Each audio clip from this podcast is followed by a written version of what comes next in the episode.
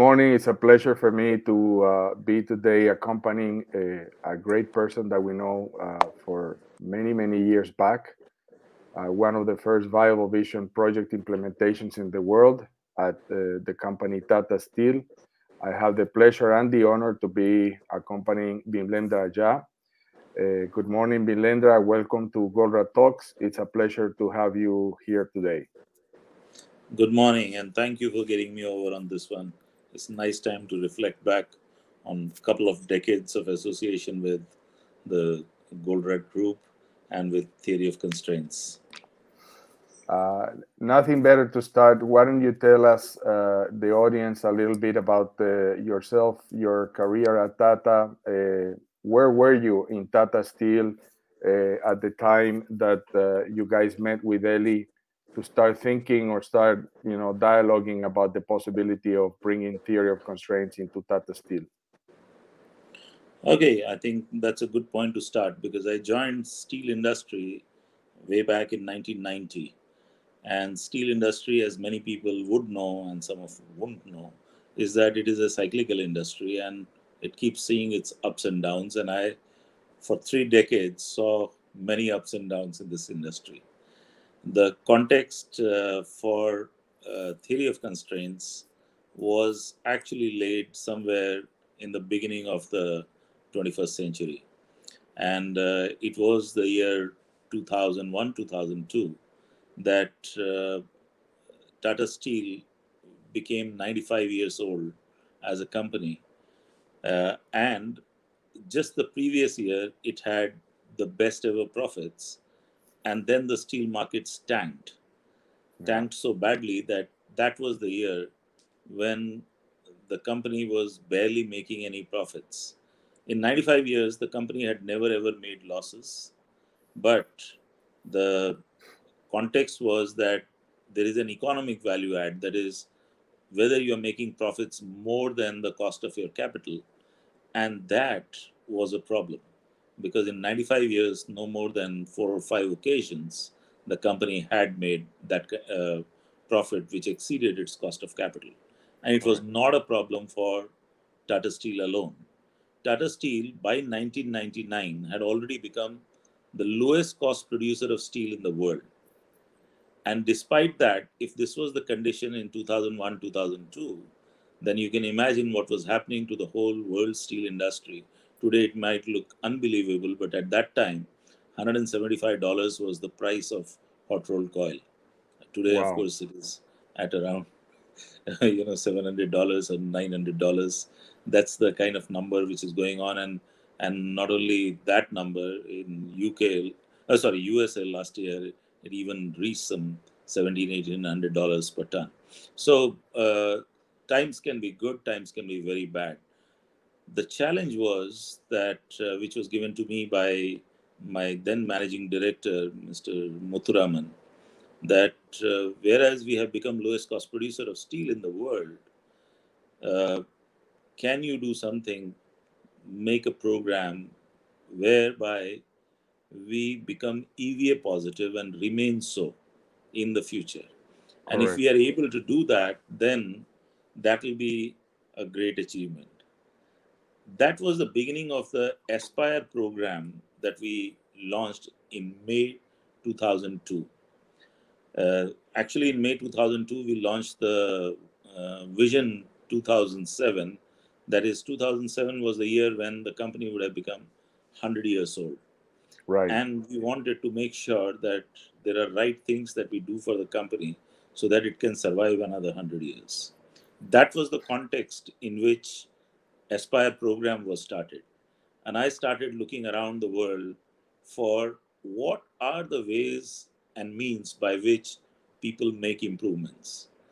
And uh, unaware of TOC at that time, even though I had read, read the book The Goal, right? Uh, but I was not aware of the concept of the theory of constraints as a subject. The goal was just a book by itself, and that was a nice book to read. And uh, it was during that time that I, I just read it.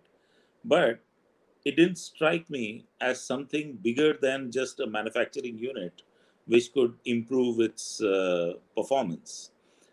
I was looking at the system as a whole and I tried to see how many improvement philosophies exist, and I was unaware of the haystack syndrome uh, even at that time.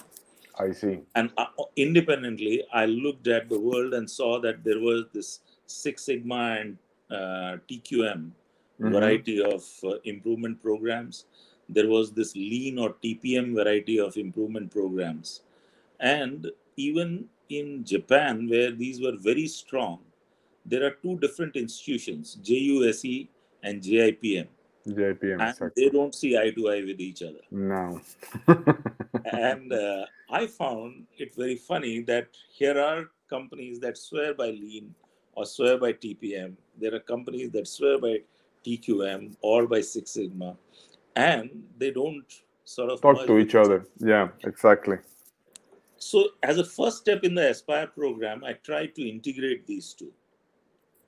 And yet, there was a missing piece of puzzle. So, sort of what I did was that I said, okay, if you look at the company as a whole and look at the big picture and big ticket items, there is Six Sigma had a very good way of drilling down from the objectives of the company to the big ticket items uh, Mhm. on which you could focus your improvement efforts.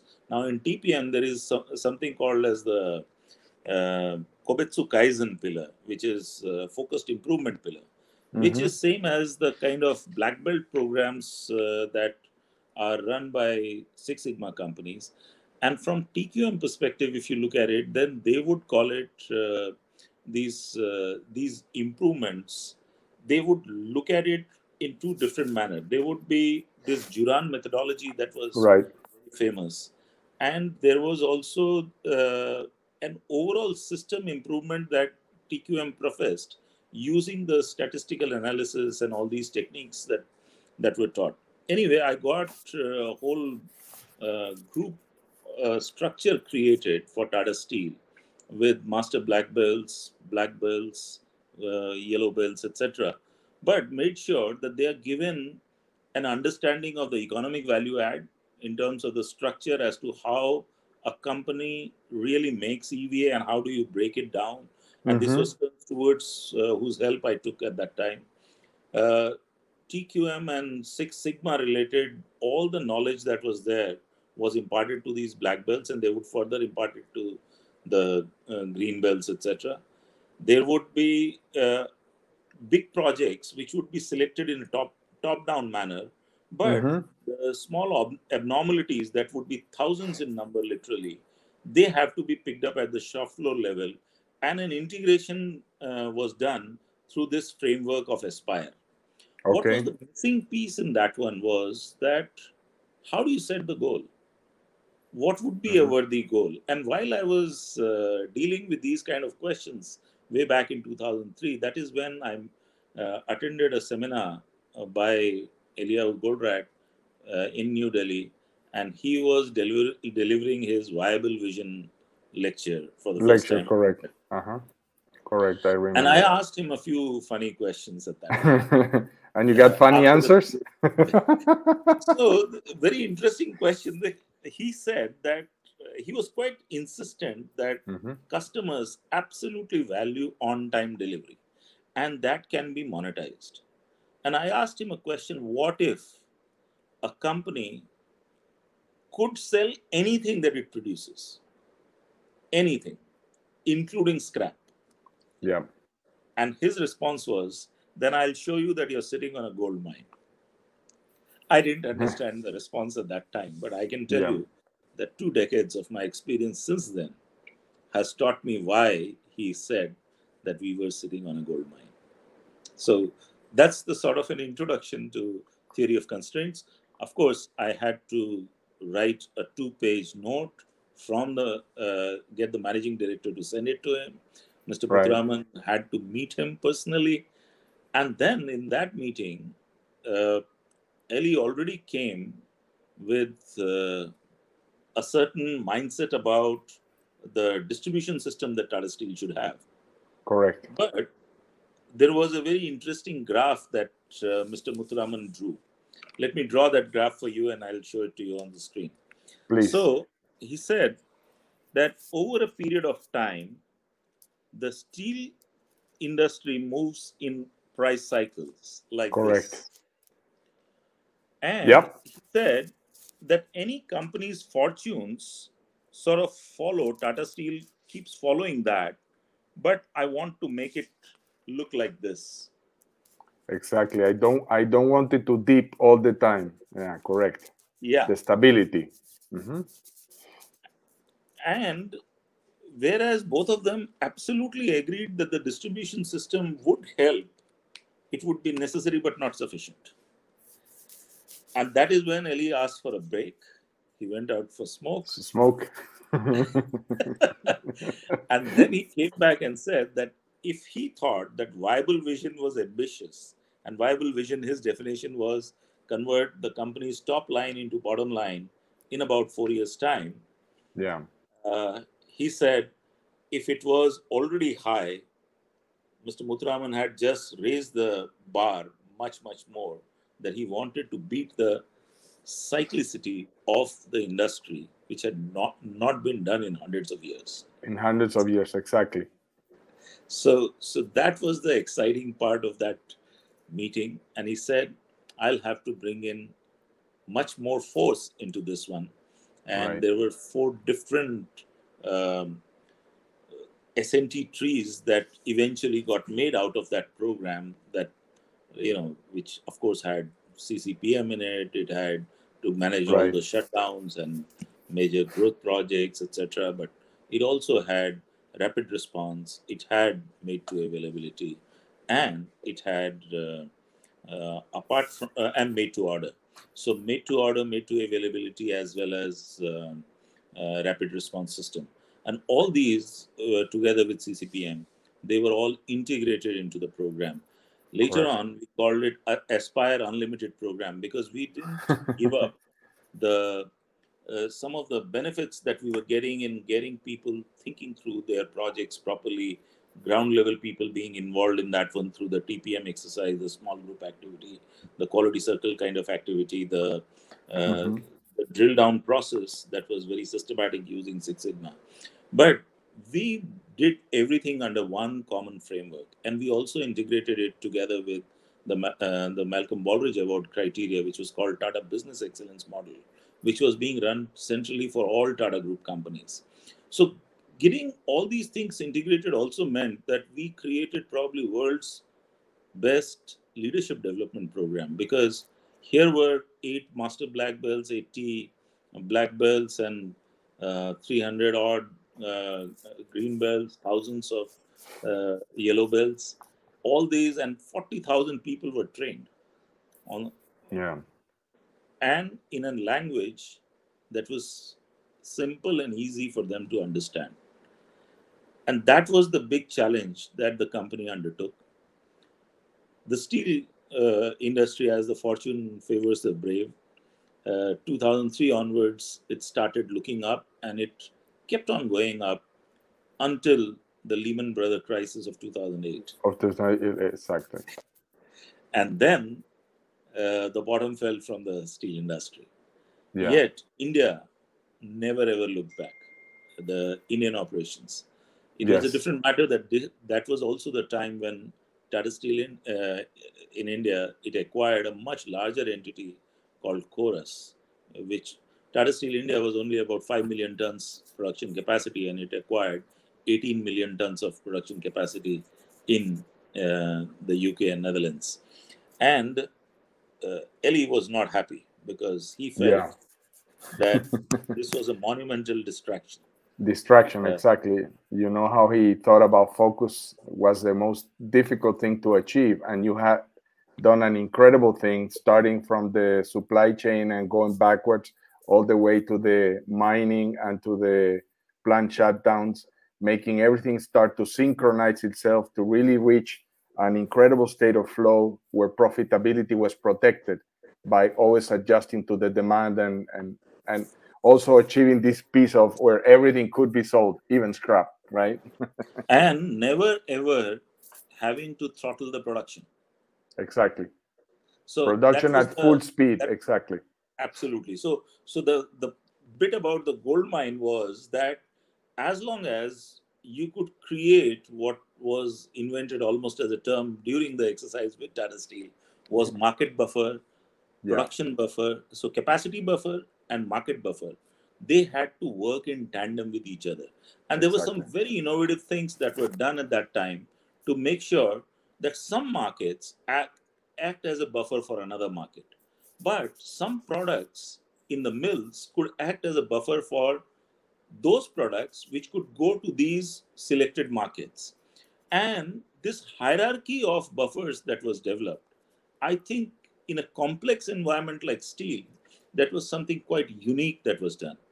Correct. In the later days, we even did the development around finish to order, which mm-hmm. means mm-hmm. that you could run part of the system as made to availability and the last part of the system as made to order, which means that you could practice postponed differentiation. Even in a supply chain where the order lead times were so low, and yet there was customization which was required in the whole system, that the system couldn't cope with it otherwise.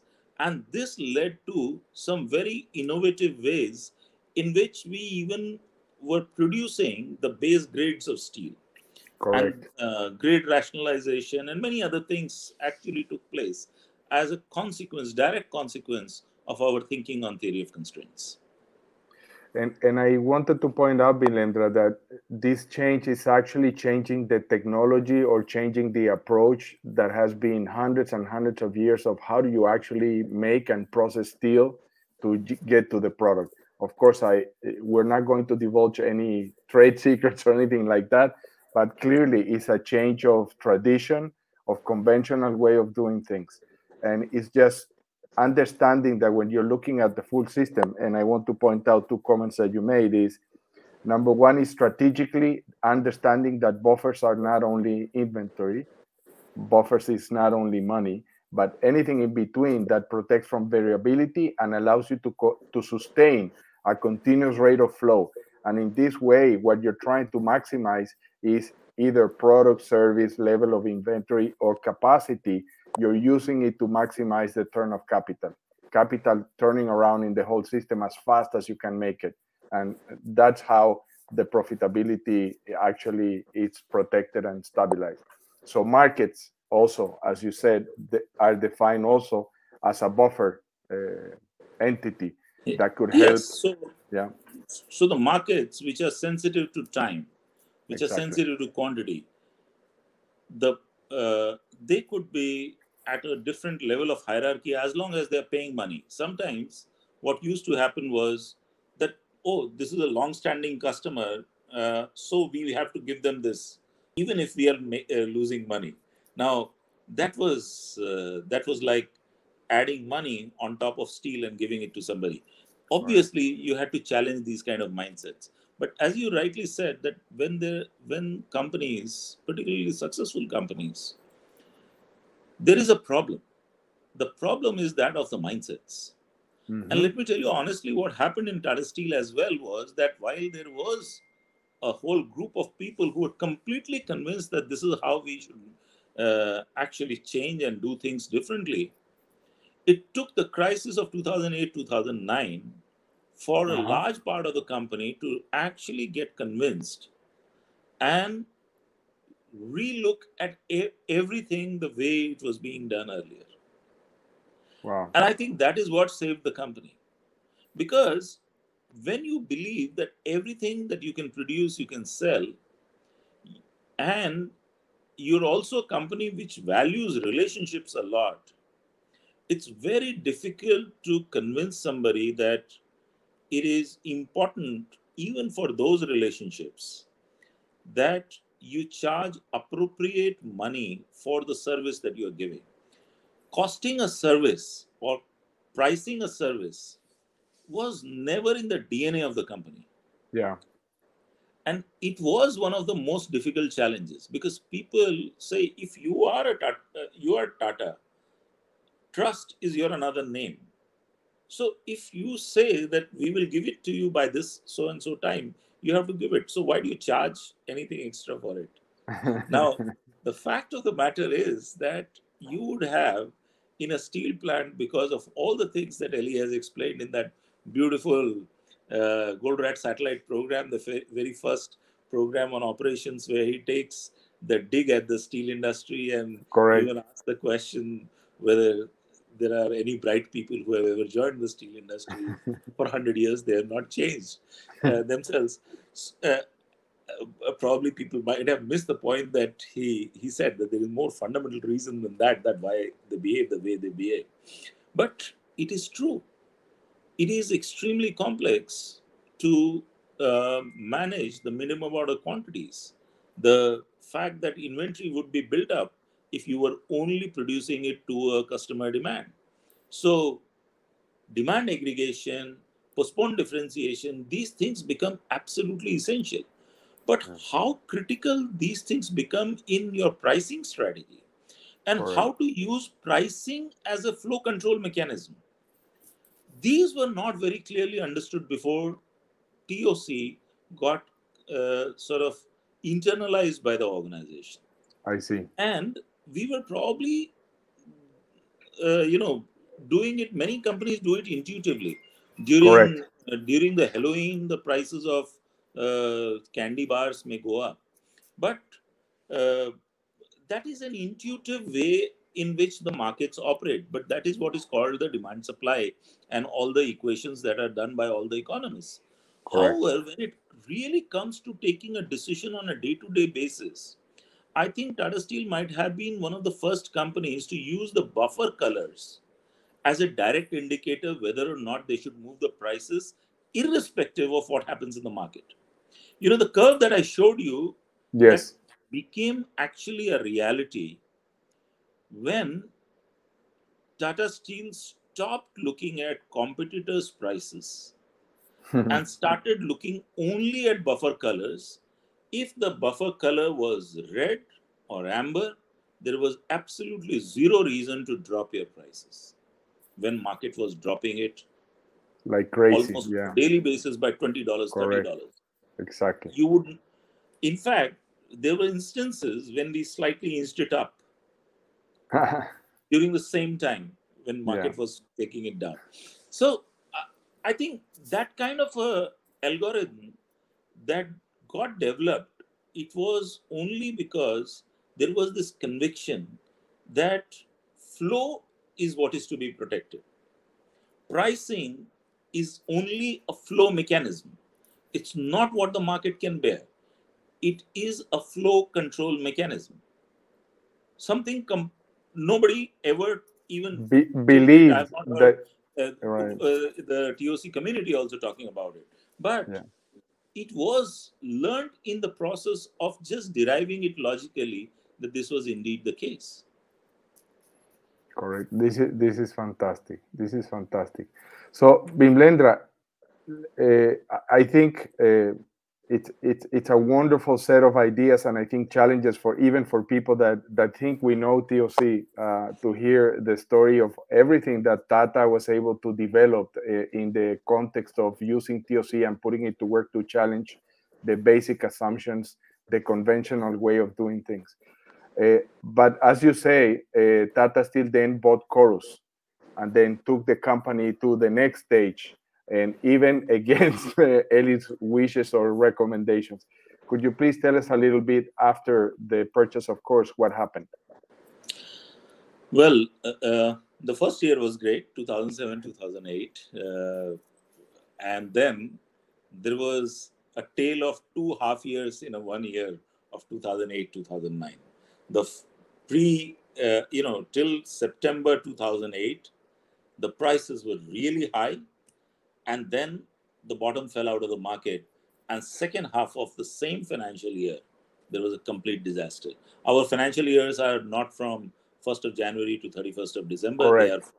1st of April to 31st of March the next March. following year. So when I'm saying first half, I meant fro- starting from 1st of April to 30th of September. And if you remember the dates uh, clearly, it was somewhere in early September, Early September, Brothers- right? probably 6th September, something like that, the Lehman Brothers disaster took place. The Right. momentum carried it till the end of September, but thereafter, October onwards, as if the markets disappeared in Europe. Yeah. And it was a complete disaster. Even after years, the things didn't come back to that pricing level. In fact, Yeah. it was only last year, since 2008, uh, that the prices came back to that Came level back. and, Wow. and exceeded that level. Yeah. But that's a decade, or more than a decade. So you can you can imagine that what happened, the mayhem that happened. Uh, the first casualty was one of the business units that was producing around three and a half million tons, which was only producing semi semis. Mhm. It was mm, so it didn't have an end customer demand. It was Right. dependent on three major customers, and just they said they took the excuse of this uh, crisis and they said Yeah. the company would be insolvent. It didn't become insolvent because Tatas were behind it. They kept- kept on supporting it. Right. But they took that excuse. Somebody like Marcegaglia who said, "No, we will not. Uh, you know, we will not honor the contracts because you're going to be insolvent," which was not a fact, and they paid for it later. But Right. they stopped their, uh, you know, purchases. Once all your major, you have only three clients, and they sort of stop. only buying one only one that you know flinches and then you're in trouble you're in trouble. So that unit had to be shut down and later on sold to Sahaviriya from Uh-huh. Thailand, and eventually even they couldn't carry it into the crisis of 2015 when the British pound uh, really appreciated against euro, and uh, so Britain was subject of all the dumping, the Chinese dumping, but and uh, I was I was right in the middle of that crisis because in 2013 I was sent to Europe. By that time, the situation was Correct. already bad, and uh, uh, started looking after all these problems. And uh, even then, at that time, I said that uh, people were counting the amount of steel that was coming from China. I said news travels faster than steel, so you don't have to really, uh, you know, bring steel into the country. Just somebody in China has to quote a lower price for somebody to have a real option Right. to then ask the local suppliers. Now, are, are To- you going to, to drop the price. exactly So, so that is how the bottom fell out of the market. Not, not Yeah. necessarily because there, was so much of Chinese dumping, but more because of the fact that China was and was capable and was doing almost 100 million tons of sales at that price, which Right. is more than the capacity uh, that existed in many parts of the world. So Exactly. that is the reason why the company went into financial crisis. A lot of things had to be done, and yet under those conditions, even in Europe, while it took time for people to get convinced and you know cajoled into this, yeah supply chain transformation project was undertaken happened yeah at Tata Steel UK and later on in Netherlands to make sure that the supply chain works with the principles of MTA, MTO, uh, finished to order, uh, Right. etc. And uh, even in that one, the whole supply chain design was done. Uh, even when company was not making money, a hundred million pounds was spent in making the software completely link all these supply chain systems. So, uh, yet the crisis is a crisis, and what we had to do was that uh, there were discussions with ThyssenKrupp at that time to have Yeah. a merger between Tata Steel Europe and ThyssenKrupp. ThyssenKrupp didn't want long products to be part of the equation. Tata Steel uh, decided to uh, sell long products business, but bottom was falling out of the market. We were in negotiation with somebody called Klesch. They and after two years of negotiation, we couldn't agree on any price. Tata Yeah. Steel board had to decide to shut down the company. That is when, uh, again, I had to sort of put my hand up and say, okay, if somebody can pro- potentially improve it, let's give it a try, purely the TOC way. And that was a very interesting story because that was the salvaging of the British steel that happened. Uh, right i- In less than six months, the company returned to profits, which had not made profits in the previous 10 years.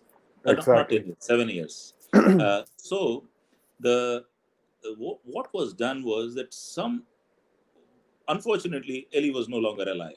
So I had to start thinking what questions would Eli ask under those circumstances? exactly. and I really looked at systems approach. And let me tell you very interestingly, I decided to close the plate mill thanks to that yeah. video on operations. Because what Eli was eh, very dramatically showing was quite true for the plate business. Yeah. It's the most complex out of all the steel businesses. Yeah. And it requires a huge amount of inventory and therefore a cash guzzler. Yes. So if I had to free up cash, I had to somehow either shut down this business or focus so much of my attention into it that then rest of the things may not have improved. Correct. So I said that let let's sacrifice something for a big uh, larger good.